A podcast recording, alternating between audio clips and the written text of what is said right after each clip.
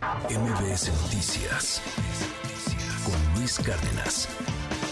Erra Chabot, te mando un gran abrazo. ¿Cómo estás, Erra? Buen día. Hola, buen día Luis, buen día al auditorio. Bueno, pues sí, se trata fundamentalmente, a ver si me cortan ahí el regreso, por favor. Este, decía Luis que estamos ante una situación, híjole, perdón, pero es que tengo el regreso todo el tiempo y no puedo Sí, hablar. sí, sí, perdón, Robert, déjame ver qué hacemos. Dame dos segundos porque aquí se nos chispotearon los cables, se mezclaron. Duende anda aquí haciendo tranzas. Bueno, a ver, a ver, ahorita hacemos algo, porque algo, algo pasó con la comunicación con R. Chabot. A ver, eh, los aspectos inconstitucionales que quedaron con esta reforma a la ley de la industria eléctrica. Uno, se establecen contratos con compromiso de entrega física. Eh, era un tema bastante técnico que tiene que ver con eh, las presiones y los obstáculos para que las empresas privadas pudieran generar energía en nuestro país. Porque la visión es la estatista, que solo el Estado genera energía. Yo creo que pues, podríamos abrirlo y ver lo que está pasando en el mundo. Esra, creo que ya nos escuchamos mejor. ¿Me escuchas? Sí, perfecto. Ahora Adelante. Eh, Ahora sí ya. Ya no tengo regreso. Bueno, decíamos, creo que se trata fundamentalmente de una eh, resolución que pues eh, muestra claramente los dos proyectos de nación incluso que se están disputando en el proyecto electoral o en las, en, la, en las campañas electorales. Estamos hablando fundamentalmente de eh, aquel proyecto que tiene primero la idea de que el Estado tiene que recuperar absolutamente pues el control sobre lo que serían lo que llaman recursos naturales y que de alguna manera terminan convertidos directamente en esto que es la electricidad como un elemento fundamental de la seguridad nacional.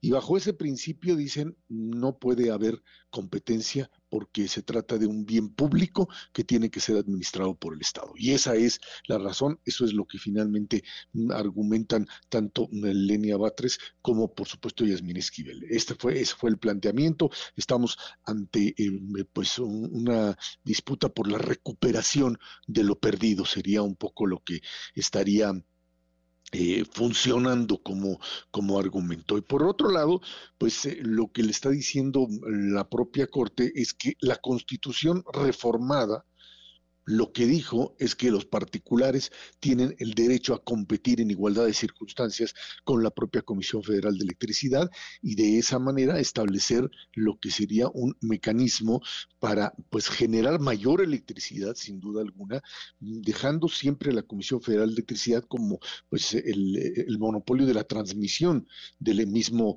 eh, proyecto, bajo el principio de que de esa manera pues las propias energías eh, renovables y, y la en, industria eléctrica eólica, llamémosla ya así, pues tendrían con eh, esta eh, apuesta ambientalista la posibilidad de ir avanzando en términos de la modernidad.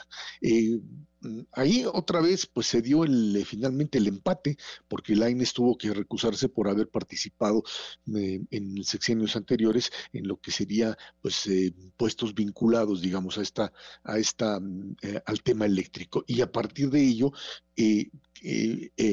Alberto Pérez Dayán es el que finalmente pues tiene que decidir o tiene el voto de calidad y en ese sentido pues eh, se eh, falla en favor de esas seis empresas. ¿Qué es lo que finalmente dicen? Es, pero no pueden quedar, no, no, no hay jurisprudencia, no puede porque es, no tienen los votos suficientes para la jurisprudencia, pero lo que dice la propia Corte es, no se puede darle solamente a esas seis el beneficio de competir porque entonces estarías distorsionando el mercado. Bueno, pues en función de eso, el golpe es pues eh, este que finalmente lo que hace es por lo menos posponer en función de eh, la votación la instrumentación de esto que sería la propia eh, reforma que recuperaría para el Estado el control de la propia eh, energía eléctrica con el agravante de que obviamente en las actuales condiciones y ahora más con el problema del agua no hay una salida para el aumento para la posibilidad de aumentar electricidad. Por el contrario, hay un problema serio en muchas zonas ya con el tema del nearshoring, Luis, con el tema de la relocalización de empresas que vienen y que necesitan electricidad y pues no la pueden tener.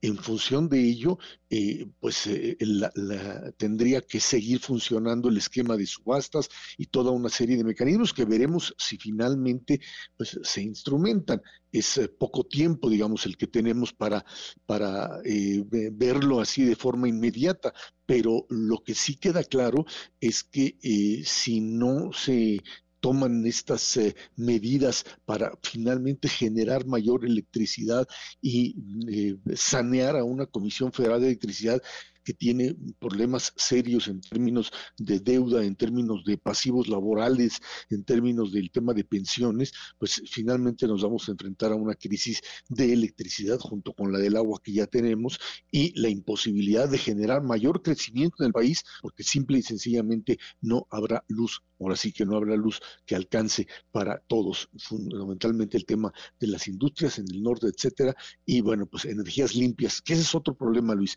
vinculado precisamente al TEMEC, que era otra, otro de los ah, argumentos que podrían eh, eh, generar un conflicto con eh, los Estados Unidos y Canadá bajo el principio de que la libre competitividad era parte o es parte del propio tratado, Luis. Así es como estamos. Esra, te mando un gran abrazo, como siempre, gracias y te seguimos en arroba Shabot. Muy buenos días. Gracias, buen día. MBS Noticias con Luis Cárdenas.